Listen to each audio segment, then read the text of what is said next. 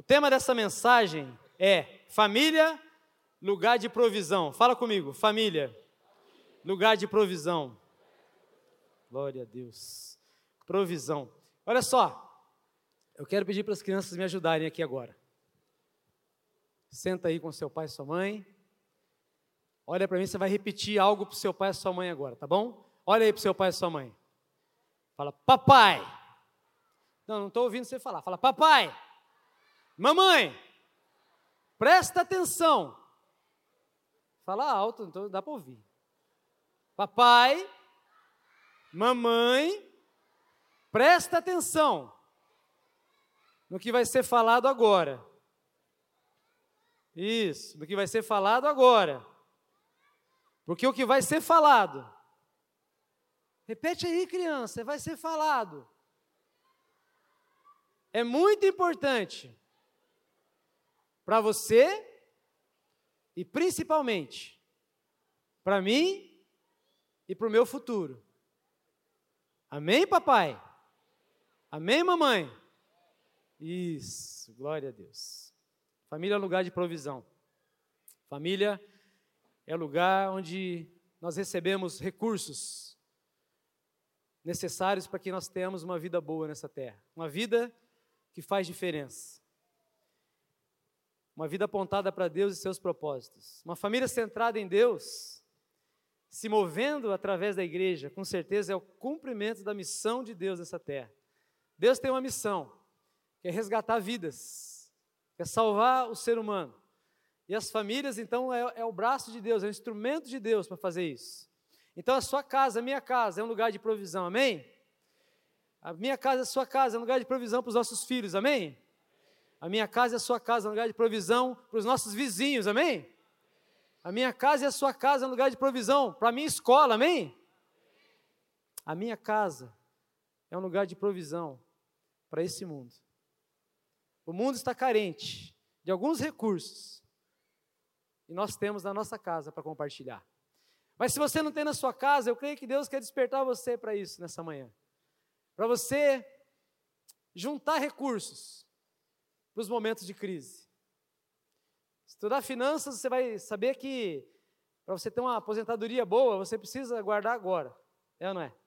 Você precisa fazer a provisão agora. E alguns recursos que Deus nos dá tem a ver com a nossa casa, a nossa família.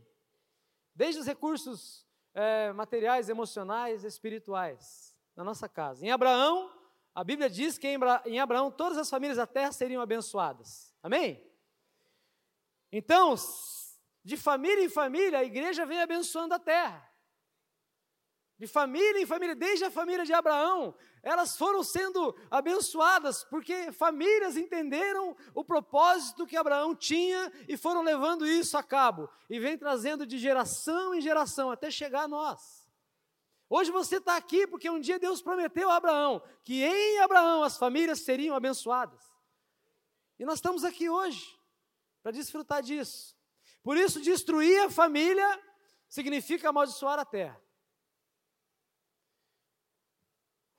Desconstruir a família significa amaldiçoar a terra, destruir o que Deus planejou. Agora, eu queria mudar um pouco o foco. A palavra de Deus nos diz que o coração tem uma função muito importante no ser humano, é ou não é? Além de ser o responsável natural de, de irrigar os, os órgãos, né, todos os músculos, ele também representa as emoções humanas. O livro de Provérbios nós lemos assim, Provérbios 4, 23. Sobre tudo o que se deve guardar, guarda o coração, porque dele procedem as fontes da vida. Esse texto então nos mostra a importância de guardar o coração, de proteger o coração. Por ser neste lugar que a vida começa, a fonte de nossa vida. Então, guardar o coração significa guardar nossa vida espiritual, amém? Proteger esse, esse lugar onde nós nos conectamos com Deus. Porque o nosso Deus é um Deus de emoções também. Nosso Deus nós, nós, nós encontramos pela fé, mas muitas vezes nas nossas emoções. Né? Deus faz questão de, de nos afagar de vez em quando, de nos abençoar com presentes, nos abençoar com um dia maravilhoso, né? com a família abençoada. Deus faz isso, porque Ele quer te ver feliz também. Jesus foi a pessoa mais triste que andou nessa terra. para fazer você feliz. Um homem de dores, um homem que renunciou tudo que ele tinha em favor da minha família, da sua família. Então, o coração é o centro do controle da vida. Então, as atitudes de uma pessoa refletem o que se encontra no coração dela, amém? Aquilo que a pessoa fala é o que está dentro do coração. Né? Aquilo que ela está dizendo no momento de crise, no momento de pressão, no momento, qualquer momento da vida dela, quando ela, o que ela abre, o que ela fala da boca dela, é o que está no coração dela.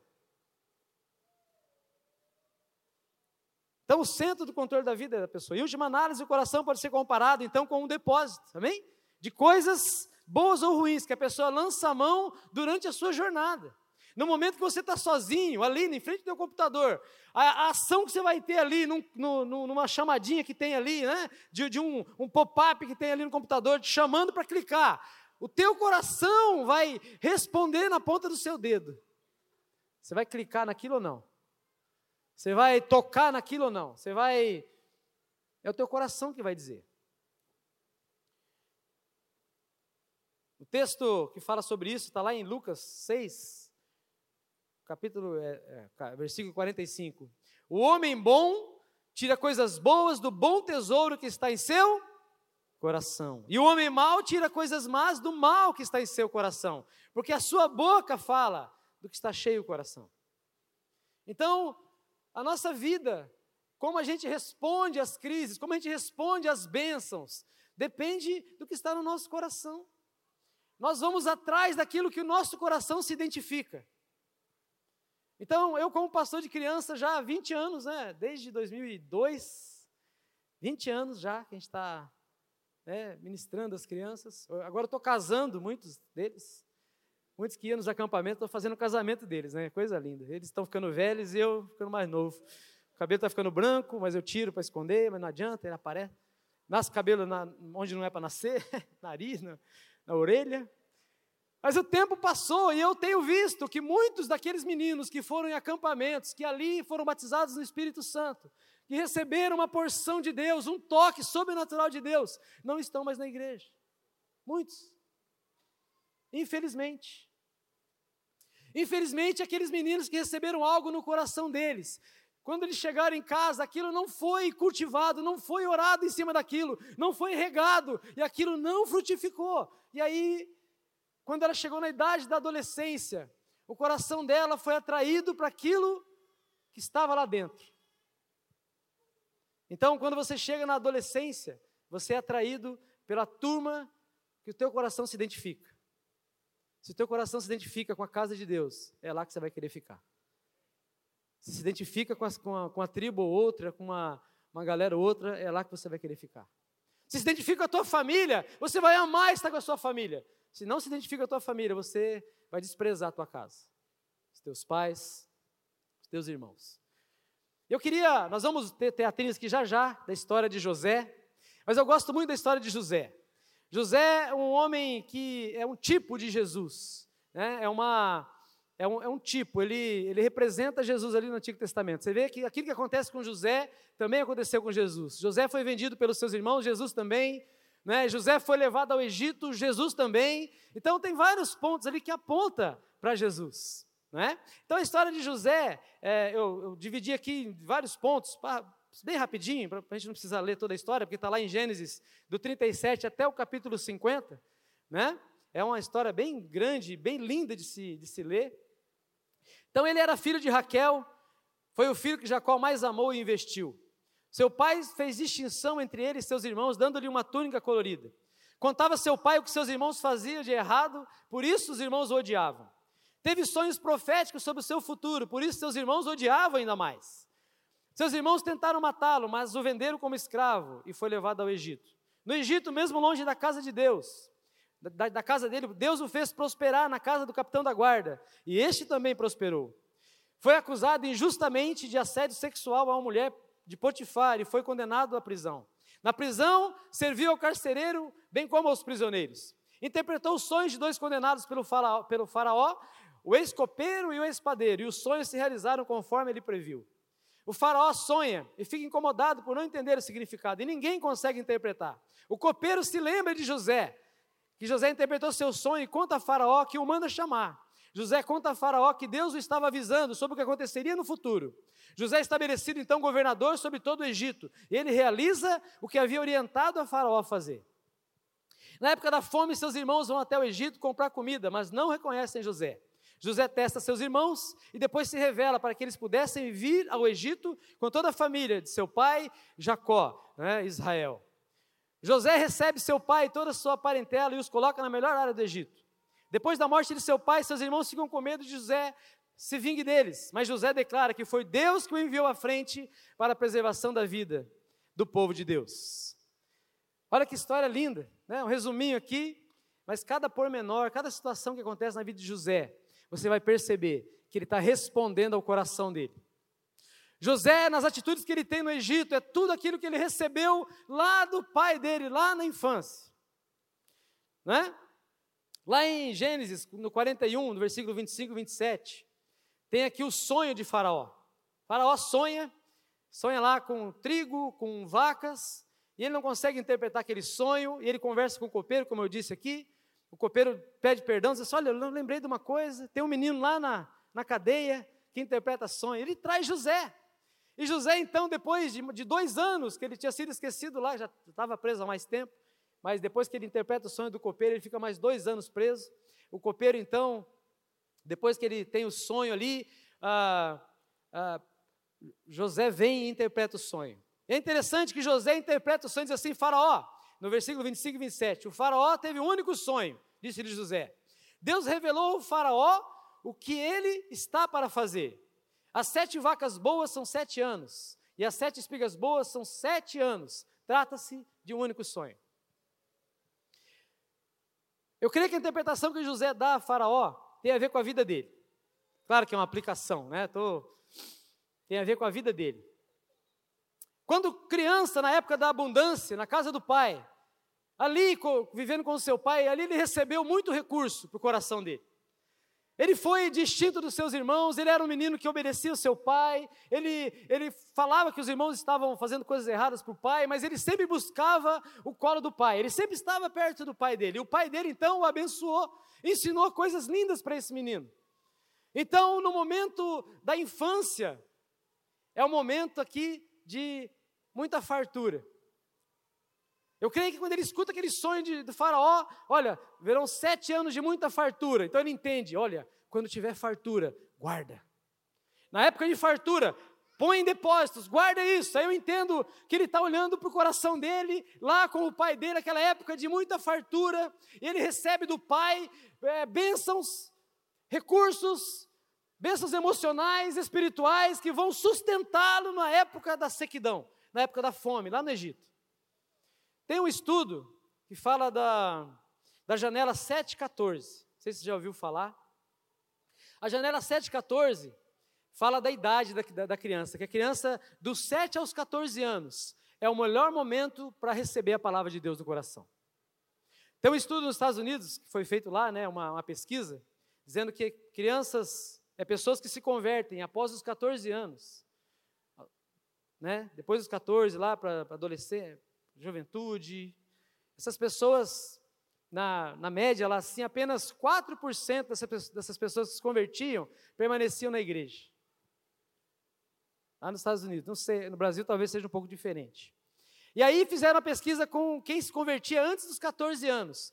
34% desses convertidos antes dos 14 anos permaneciam na igreja.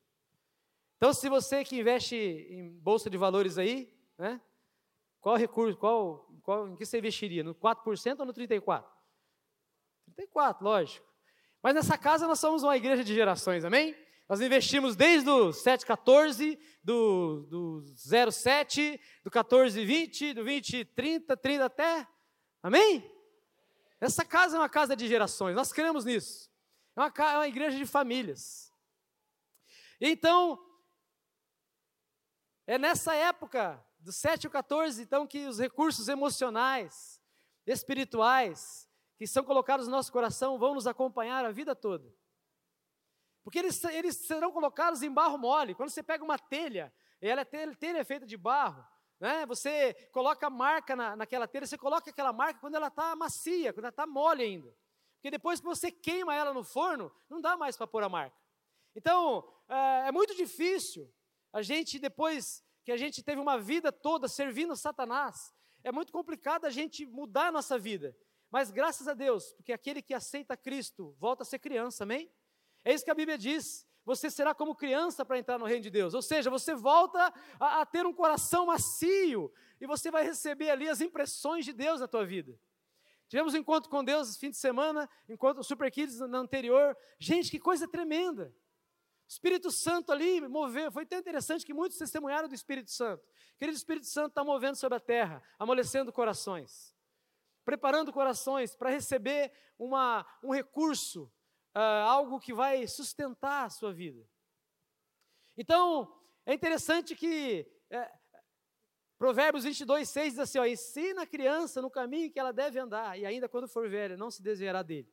Sabe, tem uma teoria que diz assim: que a primeira coisa aprendida é a última coisa esquecida. Aquilo que você aprende na tua infância. Tem muita gente que vive hoje dificuldades na vida, porque aquilo que ela aprendeu lá na infância, traumas da infância, o acompanham a vida toda. Então, é, é, muito importante a gente entender que a nossa casa é um lugar de provisão, de recursos emocionais, espirituais para os nossos filhos. Porque é isso que vai sustentá-los na vida adulta. Foi isso que sustentou José. E aí eu queria fazer uma aplicação. Dali José então interpreta o sonho, ele começa a trabalhar como governador, começa a guardar recurso. E a Bíblia diz que ele vai além das medidas, ele constrói muitos celeiros em várias cidades, ele guarda muita comida, muita comida. E depois você vai descobrir que essa comida não alimenta só o Egito, mas alimenta o mundo inteiro durante sete anos. Ele guardou muito recurso. Porque ele sabia que o coração dele tinha recursos necessários para que ele pudesse viver ali no Egito. E ele prosperou no Egito. José prosperou nos momentos mais difíceis da vida dele. Nossos filhos, enquanto eles estão conosco, nós estamos protegendo eles. Mas chegará um momento em que eles precisarão ser lançados. E a pergunta que precisa ser feita no nosso coração hoje: será que os nossos filhos vão conseguir? Porque hoje nós temos uma crise da família. Estão tentando destruir a família, desconstruir a família, desconstruir a identidade, desconstruir o destino dos nossos filhos. Porque eles sabem que uma família forte é impossível de destruir a igreja. Porque a igreja é formada por famílias. E agora, vai piorar ou não? A Bíblia diz que vai. Então, se vai piorar, eu preciso colocar recursos no coração dos meus filhos. Eu preciso encher os depósitos do coração deles de recursos e que eles vão depois poder lançar mão e serem sustentados no momento de tristeza, no momento de frustração, de tribulação, de prosperidade. Porque o coração, às vezes, ele, ah, mas eu, eu na tristeza eu consigo buscar Deus, mas tem gente que, que na prosperidade se afasta de Deus. E a maioria dos casos é assim. Quando está em crise, vou para a igreja. Quando eu estou prosperando, eu vou para o shopping. É assim, que as pessoas, elas são assim, quando na crise, você, ah, Deus, né? Me ajuda. Então, no momento ali, os irmãos de José vêm até ele, né? E aí ele reúne seus irmãos em um almoço. Ele testa os irmãos tal, e ele reúne no almoço. E é interessante que ele coloca os irmãos assim de frente para ele, do maior até o menor, assim. Ele faz uma. E eles até olham assustados. Que isso? Eles não estavam reconhecendo José ainda. Como que, que ele sabe que nós somos nessa sequência da idade de cada um? Como ele sabe que é o mais velho, o mais novo? Que estranho.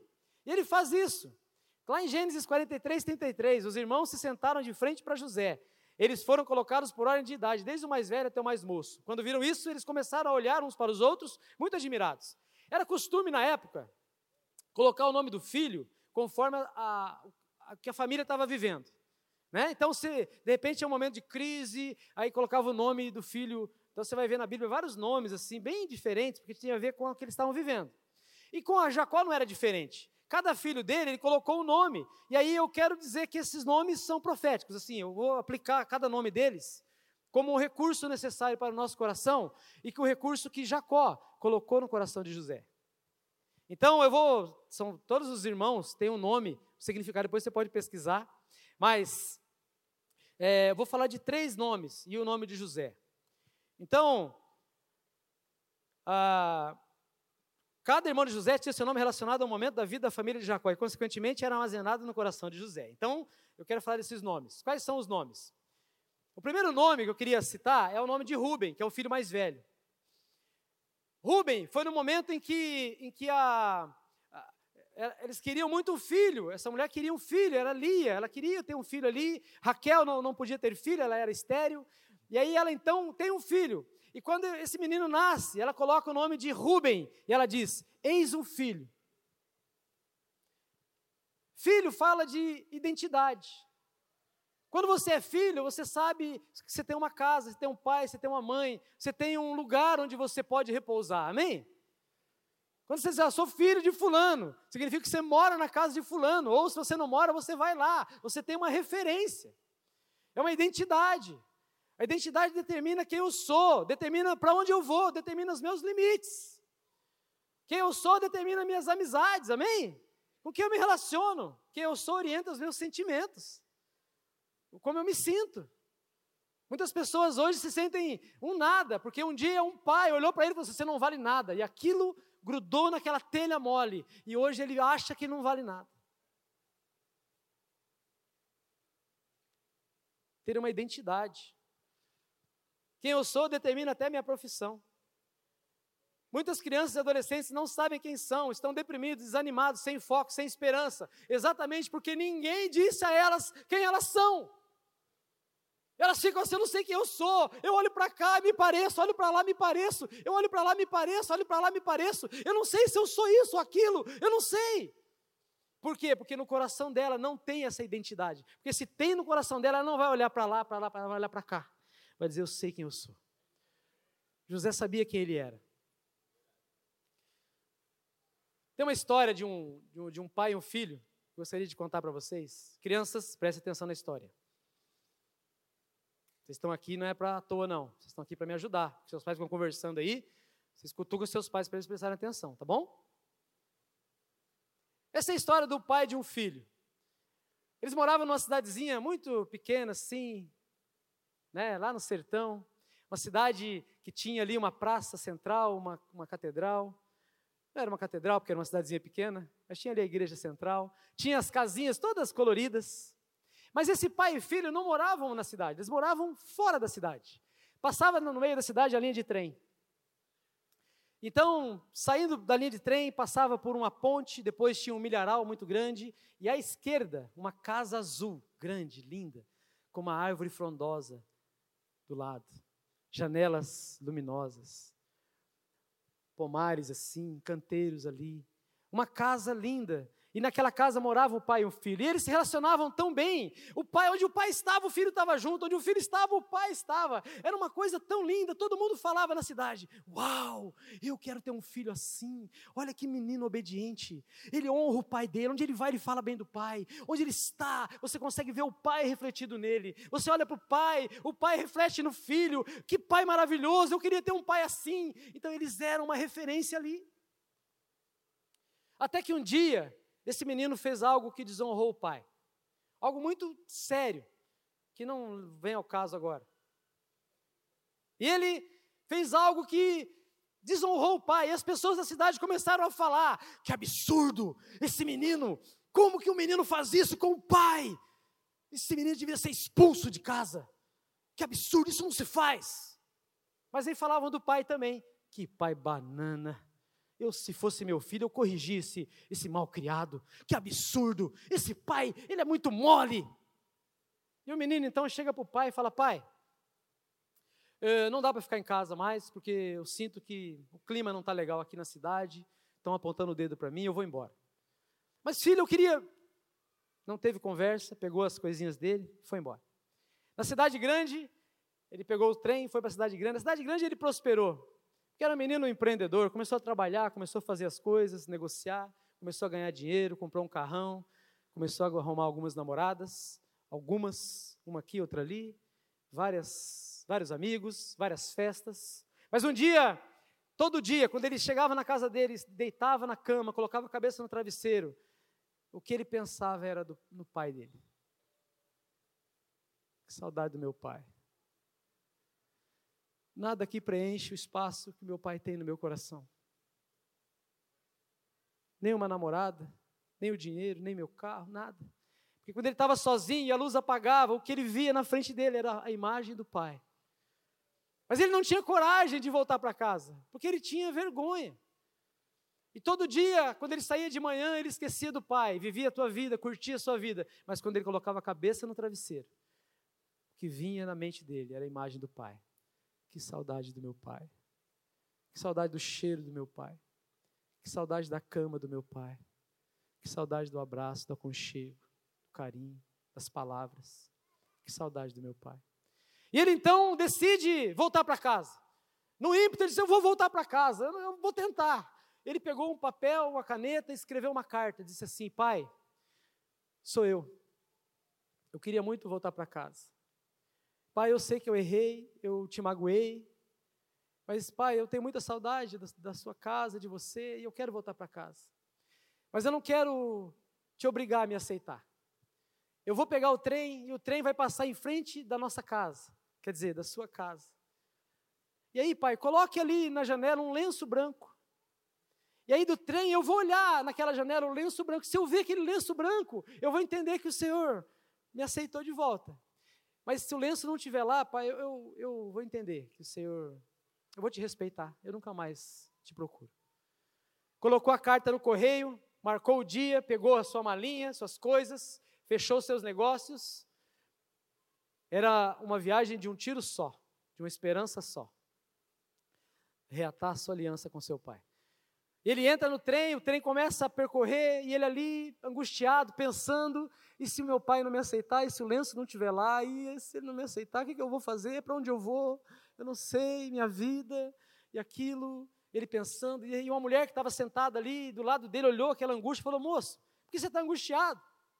Ele contou a história para ela, ela disse assim: Cara, quer que eu sento aí na janela? Eu olho para você, aí pelo menos você fica mais tranquilo. Eu olho. Se eu ver o lenço, eu te falo. Se não ver o lenço, eu te falo e, e você fica mais tranquilo. Você faria isso por mim? Sim.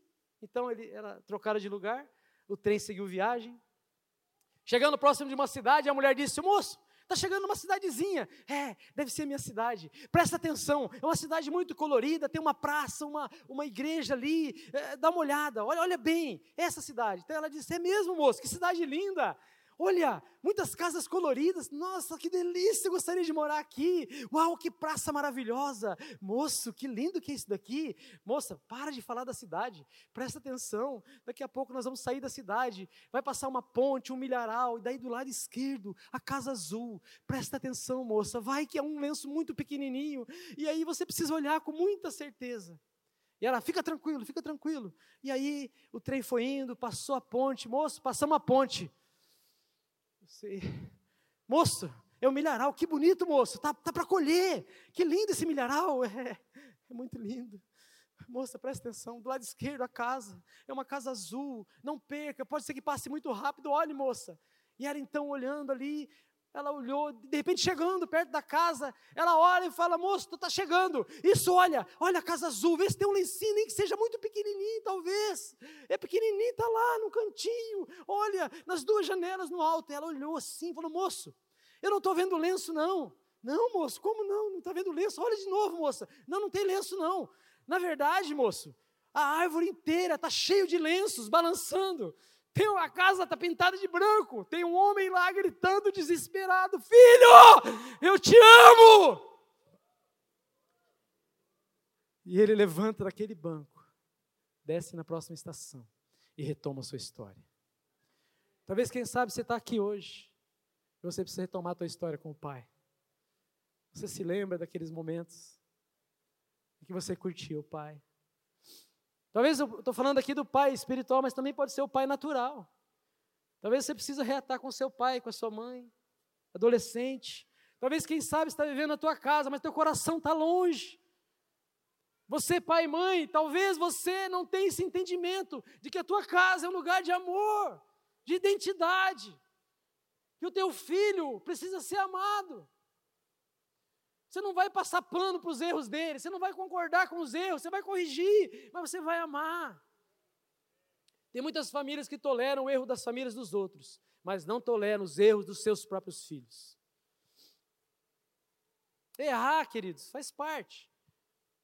Mas não é o erro que pode nos levar para o inferno. É a falta de perdão. É o não confessar. É o não se aproximar do Pai. A família deve, pode e deve suprir essa necessidade humana, que é ter uma identidade clara, é saber para onde voltar. Esse menino estava lá, ele pensou: ah, eu tenho para onde voltar, eu tenho uma casa que eu posso retornar. E ele retornou. José teve dois sonhos a respeito do seu futuro. Era como se Deus tivesse aberto o livro e mostrado o seu destino. Você vai ver lá, é, no versículo 37, que poderia acontecer ou não, iria depender do seu foco. A promessa era um destino, mas o caminho era dele. Você tem uma promessa de Deus. Teu destino é o céu. Mas o caminho é seu, é você que precisa trilhar. Qual é a sua identidade? Quem você é? A família é o lugar de provisão da nossa identidade. Pai e mãe, uma dupla perfeita para formar uma identidade do menino e da menina. Forme isso, pague o preço disso. Queridos, tem muitos pais que, que às vezes o filho fica doente, mas pede oração para todo mundo, mas o filho tem uma questão emocional, aí acha que vai passar. Não vai se você não orar, sabe por quê? A emoção cresce, a emoção vira um monstro e destrói a vida da pessoa, destrói a identidade dela. Tem gente que vive pelo que sente. Nós não vivemos, nós vivemos pela fé.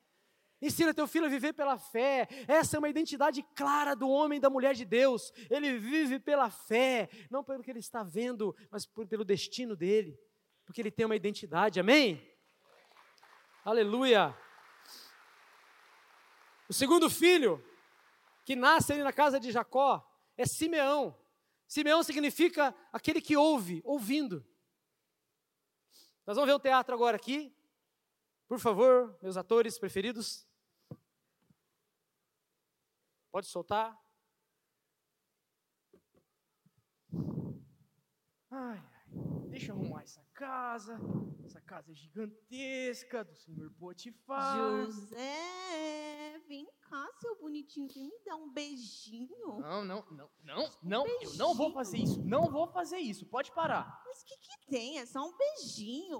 Um beijinho, assim, um beijinho. Não, não, pode parar. Olha só, o seu marido, o meu senhor, me deixou encarregado de tudo isso aqui, de toda essa casa, de tudo, e eu não vou, não vou trair Mas, ele, José- muito menos a Deus. Ah, ah, ah. Eu amo você, você é lindo! Não, não, e daí? Não tem problema. Eu sei que eu sou, mas ó, não vou fazer isso porque isso é traição contra o meu Deus e eu não vou fazer isso. Olha aqui, Jô. Presta atenção. Eu quero você. e eu não, quero. não, não, Não, sai. Potifar!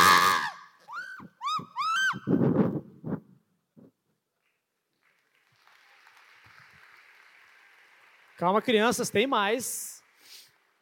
Por que, que José não abraçou essa mulher? Por que, que ele não. não? Porque você vai dizer assim: não, ela era feia. Se fosse feia, ele não corria dela.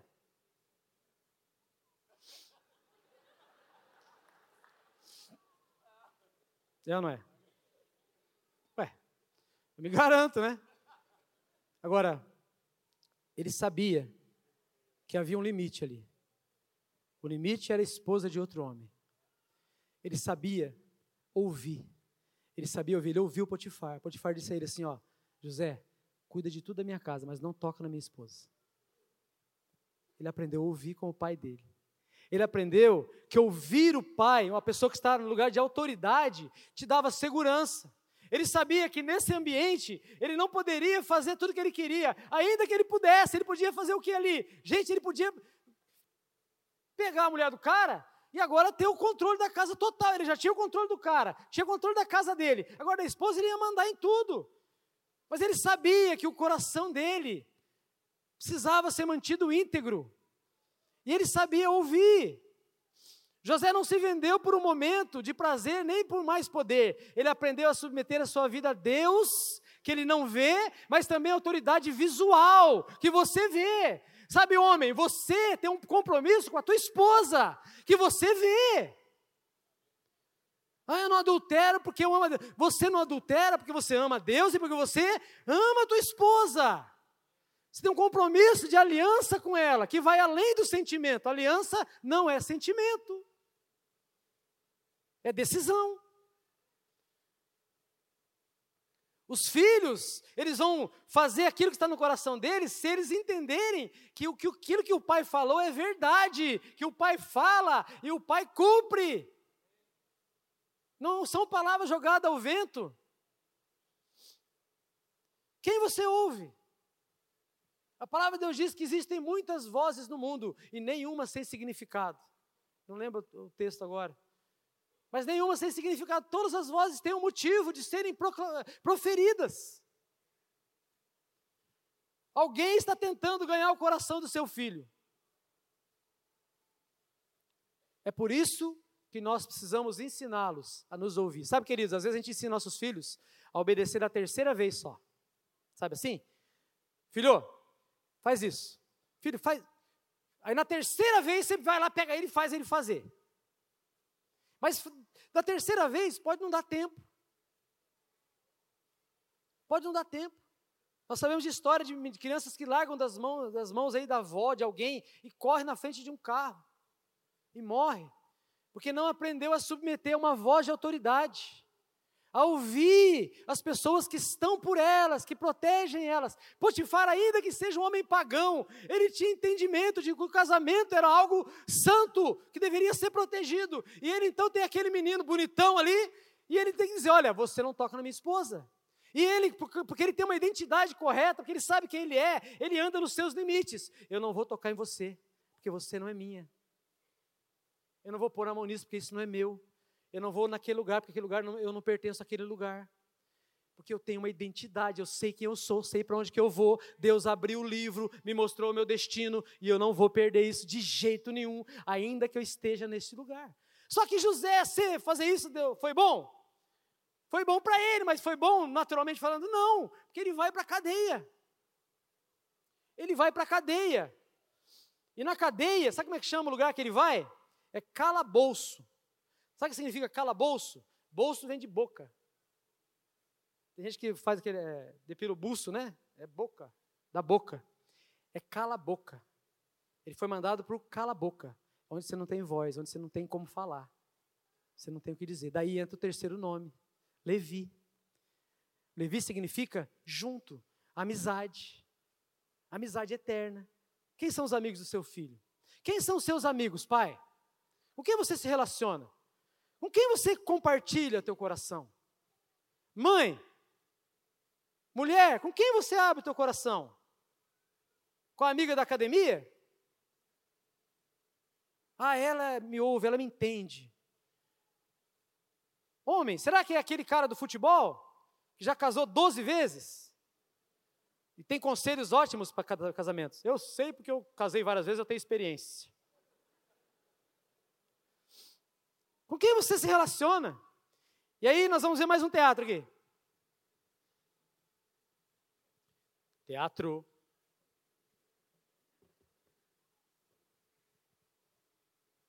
Ah, nossa, eu tive um sonho maluco. E eu fui para esse palácio e ninguém sabe revelar o meu sonho, ninguém sabe o significado do meu sonho. Nossa, não sei o que eu vou fazer, não, estou preocupado. Ô, oh, faraózinho querido, esse cara aqui, ó, esse cara aqui é um cara bom. Ó, Faraó, como você é um cara bom, eu, meu amigo. Ó, o seu cafezinho já tá prontinho ali, sem açúcar, com não, uma mas, pitadinha de mel. Mas, mas, mas, eu não quero café, não. Como assim? Você, você, você não quer café? Eu não quero, eu tive um sonho esquisito, eu não estou de bom humor, ninguém sabe revelar o meu sonho, eu não sei o que eu faço. Já falei com todos os sábios aqui, ninguém sabe revelar. Ah, mas nenhum sábio sabe? Como assim? Como que é esse sonho aí? Ai, maluco, você não vai saber. Eu não sei o que eu faço. Ah, Faraó, quando? Faz bastante tempo, quando a gente não era nem amigão, você me jogou na cadeia. Mas assim, ó, sem ressentimento. Tava lá eu e mais um amigo meu, e a gente também teve um sonho muito do esquisito. E aí, sabe o que aconteceu? Apareceu um rapazinho lá, e ele decifrou o meu sonho de ponta a ponta. Tudinho. O cara é bom, hein? Nossa, Mas tudo aconteceu? Sério? Tudo que ele falou aconteceu? Rapaz, tudinho. Hum, nossa, ele não mentiu em nenhum detalhe. Então, peraí, você está falando para mim, faraó, chamar um escravo para decifrar o meu sonho. Um escravo. Não é o que eu tô querendo dizer, Não é o que eu tô ah, querendo dizer. É boa ideia. Boa É, vai lá chamar ele lá então. Boa ideia. Ah, tá bom. Já tá. Ô, rapaz! Ô, rapaz! Vem cá. Aqui, Faraó. Chegou. Então, o... É, José. É José. José. É. Então, o mordomo aqui disse que você sabe, vai saber decifrar meu sonho, é verdade? É, é assim, né? Eu não, não decifro o sonho, né? Não, como é que... Não, não, não, calma, calma. Mas eu tenho um Deus, o meu Deus, ele sim, ele interpreta, daí ele me fala e eu falo pra você, entendeu? Tá bom, ó, mas se prepara porque é bem louco, viu? Você você vai saber mesmo? Não, vai, pode falar, pode falar. Tá bom, eu tava na beira do rio e de repente sete vacas gordas saíram de dentro da água. Sete depois? vacas. É, Sete vacas. E Ah. depois outras sete vacas saíram de da água também, só que eram feias e magras. E aí a vaca magra comeu a vaca boa, só que Comeu. continuou magra. E aí eu acordei. Ué, E aí, sabe o que aconteceu? Ah. Ele acordou. Acordou. Absurdo, mas olha, tem um segundo sonho ainda. Segunda. Nesse segundo havia sete espigas de milho, lindas e bonitas. Mas também haviam sete, feias, horríveis e murchas. pior. Pior. E aí a murcha comeu a boa. Comeu. E eles continuou do mesmo jeito. A murcha continuou murcha mesmo comendo a boa. E aí? Você sabe o significado desse sonho? É... é, eu sei, eu sei o significado. Olha só. Sabe o que isso significa? Que esses, essas sete vacas gordas, lindas, maravilhosas, e essas sete espigas maravilhosas, lindonas que estavam lá no pé, vocês vão ter sete anos de muita fartura. O Egito nunca Ah, viu né? tanta comida Eu assim. Sério, é comida assim, eu- eu- não, não tem onde colocar comida. Não, pode deixar que eu isso, topo. rapaz. Aí É, sim, hein? Mas Mas, o- mas o que? vieram sete vacas e sete espigas feias e magras, né? Ah, tem a feia E ainda. essas sete vacas e sete espigas feias e boa. magras Coisa boa. Significam que vocês vão ter sete anos de muita, Ah, muita fome, muita seca, não vai ter plantação nenhuma. Não, não, não. Você tá Acabou brincando comigo. comigo? Mas como é que vai ficar minha popularidade, rapaz? Não, não, não, não, não, mas fácil. calma, calma. Ó, seu faraó, se você escolher um homem, assim, inteligente, um cara muito sábio, sabe, pra, pra guardar comida quando tiver muita e, e- e ter comida quando não tiver nada, daí vocês vão ter uma solução aí. Nossa, mas onde que eu vou achar alguém tão inteligente assim, tão sábio, tão. Caramba, mas onde que eu vou achar? Jo- José, você, José!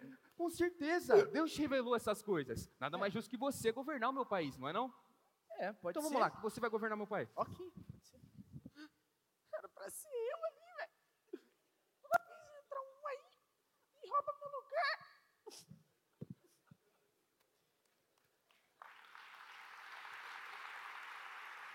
José, quando estava no calabouço, o lugar onde você não tem voz, onde você não tem como se expressar, como que ele se expressa ali? Servindo as pessoas.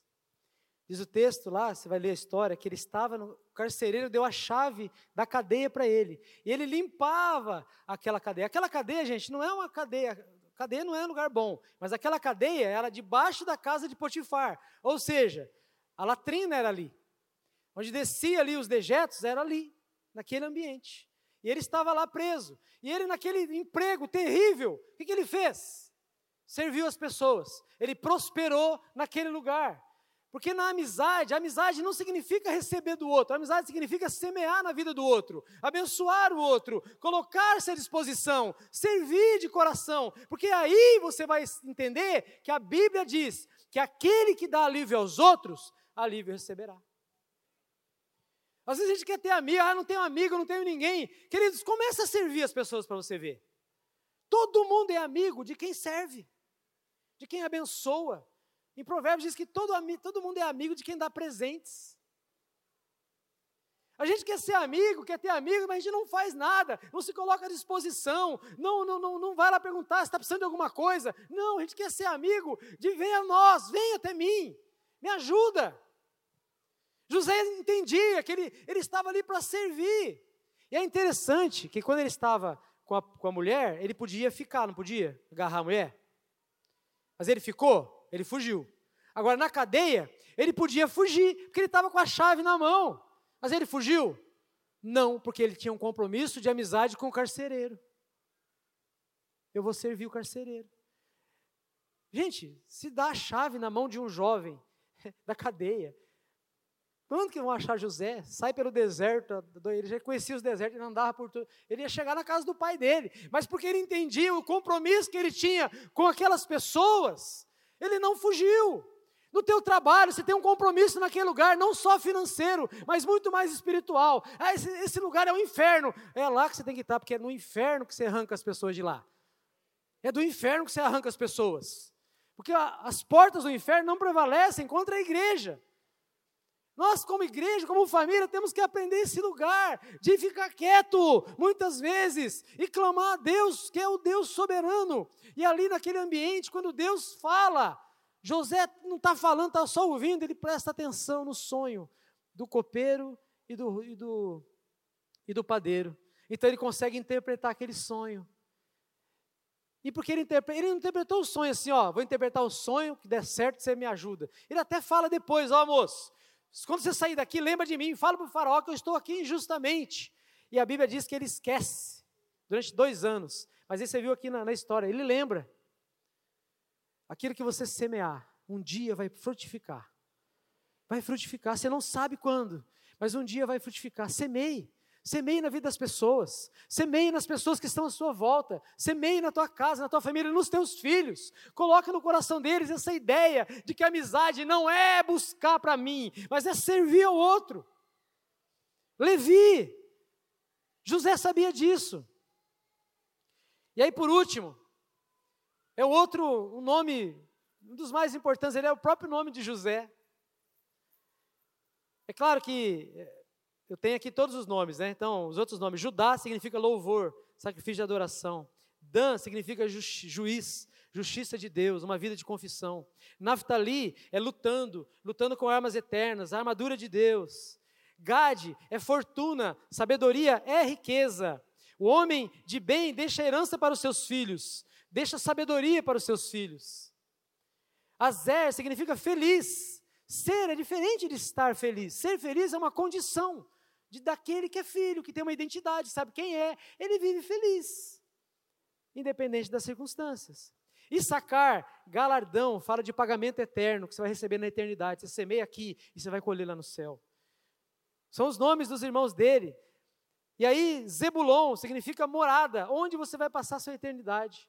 E aí, Benjamim, filho da minha dor, que era o Benoni, quando a, a Raquel estava morrendo, ela bota o nome dele de Benoni. É Benoni, porque eu vou morrer. Aí Jacó olha e fala: Não, esse é Benjamim, ele é filho da minha destra. Vou te falar uma coisa: é melhor o fim do que o começo. O pastor Davi sempre fala aqui. É melhor o fim das coisas do que o seu começo. Não importa como você comece. Você pode começar atropelando, mas o que vai valer a pena é como você chega lá no final. Como um filho amado de Deus, e você vai entrar na presença dele e morar com ele eternamente. Voltar para sua casa. Amém? José significa aquele que acrescenta. Aquele que acrescenta. Ou seja, eu trago mais um para a casa do pão. Eu entendo que a minha família é uma família missionária, que nós estamos nessa terra para trazer outras famílias, para completar a casa do Senhor, completar a obra dele aqui. Como família. Vamos ver mais um teatrinho aí.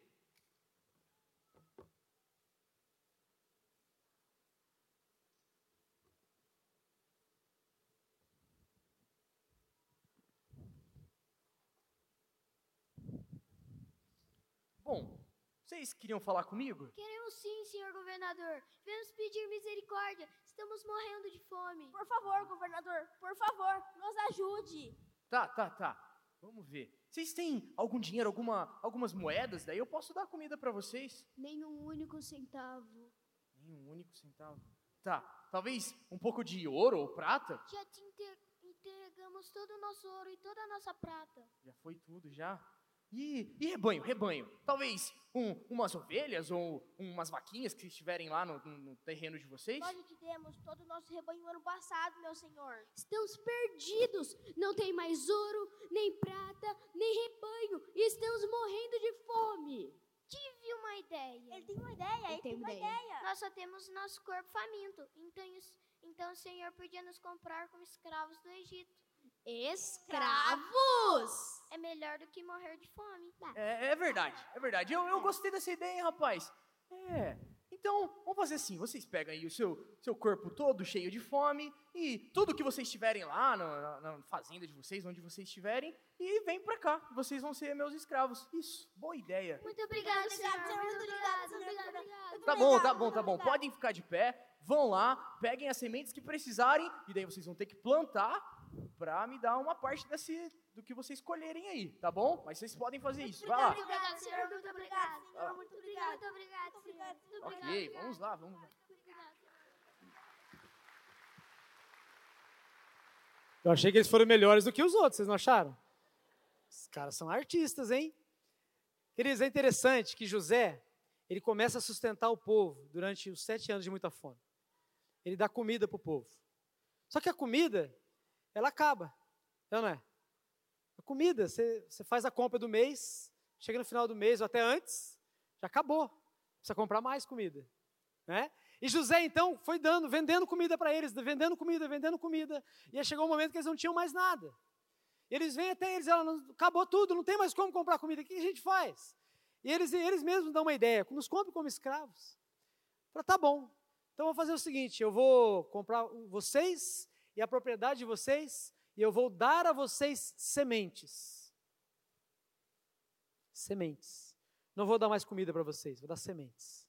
Então, das sementes vocês vão plantar e produzir. E do que produzir, vocês vão pagar um quinto para o rei. Pagar um imposto. José deu grãos ao povo, e esses grãos serviram para alimento. E nesse momento, então, ele faz um investimento de risco. Porque agora não ia depender mais, não ia ter dinheiro, eles iam ter que colher para poder pagar. Ele estava pagando para ver, dando a semente, e do que colhesse, ele receberia. Quando estamos reunidos como igreja, durante o louvor, durante a palavra, nós recebemos sementes. Muitos de nós vem- chegamos na igreja e recebemos não sementes, comemos, pegamos o alimento para a semana. Para a gente poder sobreviver durante a semana. Ah, venho aqui, recebo a palavra, o pastor ministra, a palavra enche meu coração, e aí na- durante a semana eu me alimento daquilo. Aí chega na- no fim de semana, você já está seco, sem nada.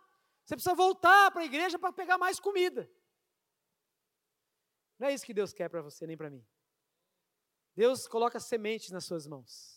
José colocou sementes na mão daquele povo. Agora aquele povo se tornaria autossustentável. Não ia mais precisar buscar a comida do rei. Agora eles poderiam plantar e eles mesmos se alimentariam daquilo que eles plantassem. E mais, eles poderiam semear na vida de outros. Porque agora não é mais comida, é semente. Então, se vivermos, nos, alimentarmos apenas aos domingos ou nas células dos grãos que nos são fornecidos, não seremos mais do que consumidores. Famílias de consumidores. Você sabe, o coletivo de, de lobo é Alcateia, né? E o coletivo de família abençoada? Família já é um coletivo, né? E o coletivo de família abençoada? Sabe como é que chama? Igreja. Igreja. Na verdade, o que Deus coloca nas suas mãos são sementes para você semear durante a semana na tua esposa, nos teus filhos, nas pessoas que estão à sua volta. Você vai plantar, e na medida que você vai colher isso, você traz para a igreja os seus feixes, você traz e deposita no altar, dizendo: Está aqui, Senhor, o fruto do meu trabalho, do meu tempo, da minha oração, da minha casa, da minha família. E aí você traz junto o seu vizinho, o seu amigo, pessoas que precisam receber essa semente também. Você traz mais um para a casa do pão, você acrescenta. A gente sempre fala no curso de, de paternidade que os filhos não vêm para formar a família. Ah, a família é um casal e depois vem os filhos, aí é uma família. Não, o casal já é uma família. Quando Deus criou o homem e a mulher, já disse: é bom, está feita a família. Os filhos vêm para acrescentar, para expandir a família, para aumentar o braço da família, para a família ir mais longe. Seu filho vai em lugar que você não vai, mas você precisa preparar ele para ir naquele lugar, porque ele precisa ter uma identidade, ele precisa saber ouvir, ele precisa ter amigos, ele precisa acrescentar.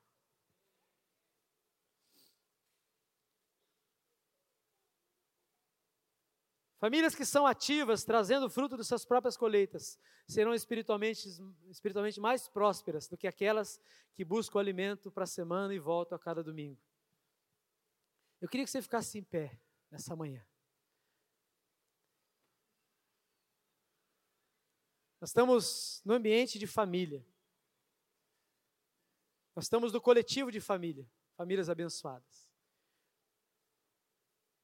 Cada família aqui é provisão, tem provisão para os outros. A tua família é um lugar de provisão.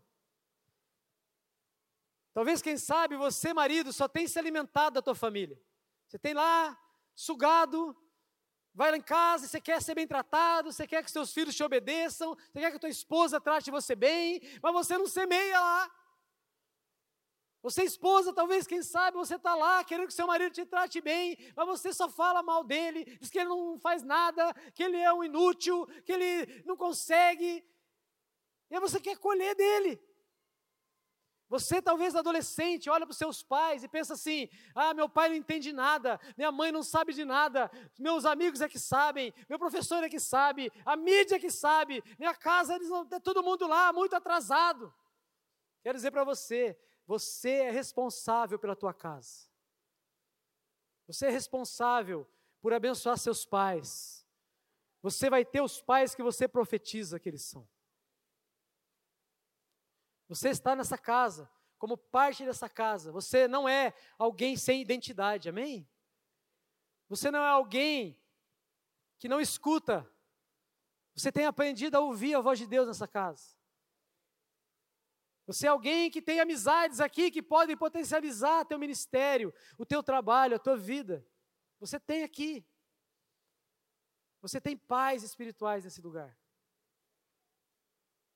Na medida em que as famílias são abençoadas e entendem o papel delas, você sabe o que, que aparece nelas? Pais e mães naturais ali e espirituais para a igreja. Uma liderança, homens e mulheres que cumprem o chamado na igreja, que estão aqui para servir outros, que trazem as suas sementes e depositam na vida de outros. Casa é um lugar de provisão. A família é um lugar de provisão. Na medida que a gente entende esse lugar, nós vamos ver multiplicar nas nossas mãos o fruto. Nós vamos ver e aí nós não vamos ter apenas para nós, vamos ter para multiplicar, para dar, para semear. Abraça a tua família aí, nós estamos encerrando esse mês, né? Esse mês da família. Foi um mês em que nós tivemos muitas palavras aqui tremendas. Semana passada, o pastor Davi trouxe uma palavra sobre a família e a igreja, como que elas duas juntas, elas, elas, elas é um potencial tremendo. São palavras que você precisa voltar a ouvir em família. Não são palavras só para comemorar o mês da família, não, são sementes lançadas na tua, nas tuas mãos. Nas tuas mãos. Tenho ouvido nesses dias que o empregado ele trabalha pelo salário. O empregado trabalha pelo salário. Talvez você está vindo aqui para a igreja e vem servir, você pensa assim, eu sou empregado aqui, Vou receber um elogio, vou receber um, uma mãozinha nas costas, obrigado. Só que o filho não trabalha por salário, ele trabalha por herança. Essa casa aqui é a herança dos, das minhas filhas, é a herança dos meus netos, é a herança dos meus bisnetos. Anos vão se passar e os meus bisnetos vão dançar nesse lugar. Vou desfrutar desse ambiente, porque eu não trabalho por salário, eu trabalho por herança. Você está entendendo? Pelo que você trabalha? Pelo que você tem trabalhado? Eu queria orar por você que está aqui hoje. Talvez, quem sabe, você tem um filho que está longe de casa. E você anseia pelo dia em que ele vai te mandar uma carta dizendo: Pai, bota um lenço aí para ver se, eu, se você me aceita de volta. E você, mais do que disposto, colocaria um lenço em tudo. Você se pintaria de branco para receber teu filho de volta. Só que sabe qual que é o problema? Ele não sabe disso. Porque muitas vezes você precisava ter abraçado ele, você o empurrou. Muitas vezes você precisava ter dado uma palavra de bênção, você o amaldiçoou. Mas o teu filho tem um pai que é maior do que você. Tem um pai que supre mais do que você. Tem um pai que o ama mais do que você. É o nosso pai, maravilhoso, um Deus. Querido, você pode dizer assim: eu tive um pai perfeito. Ainda assim não foi perfeito, porque existe um Deus que é maior, que é mais perfeito ainda, e que você é filho dele.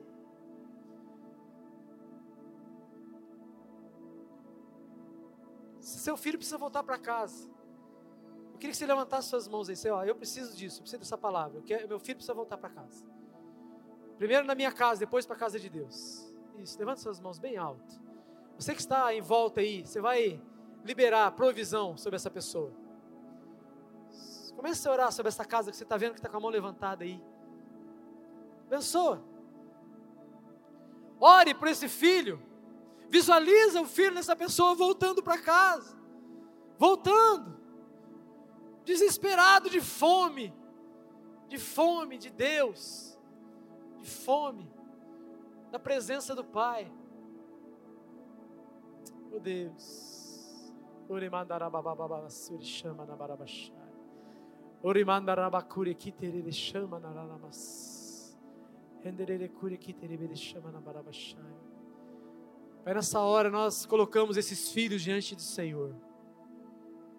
Pai querido, onde eles estão agora, Senhor? Que eles comecem a se lembrar. Não, Pai, das coisas ruins. Porque sempre tem coisas ruins, mas das, das coisas boas, dos momentos bons. Pai, que ele possa se lembrar da tua presença. Oh, Pai querido, do teu chamado. Oh, daquilo que o Senhor tem para eles. De amizades eternas aqui nessa casa que eles experimentaram, Senhor. Oh, Pai, nós abençoamos esses filhos. Declaramos sobre eles, Pai, que eles estão, são seus. Que eles estão apenas desgarrados, mas eles são seus, são filhos. E nós ordenamos: Satanás, solte. Satanás, tire as mãos. Nós ordenamos agora a mente deles cativa à obediência de Cristo. Cativa a obediência de Cristo. Porque eles foram separados desde o ventre da mãe, do pai, da mãe, para cumprir um propósito. Eles têm um destino. E o destino deles não é ir para o céu, mas é voltar para o céu, voltar para a casa deles, que é de lá que eles vieram.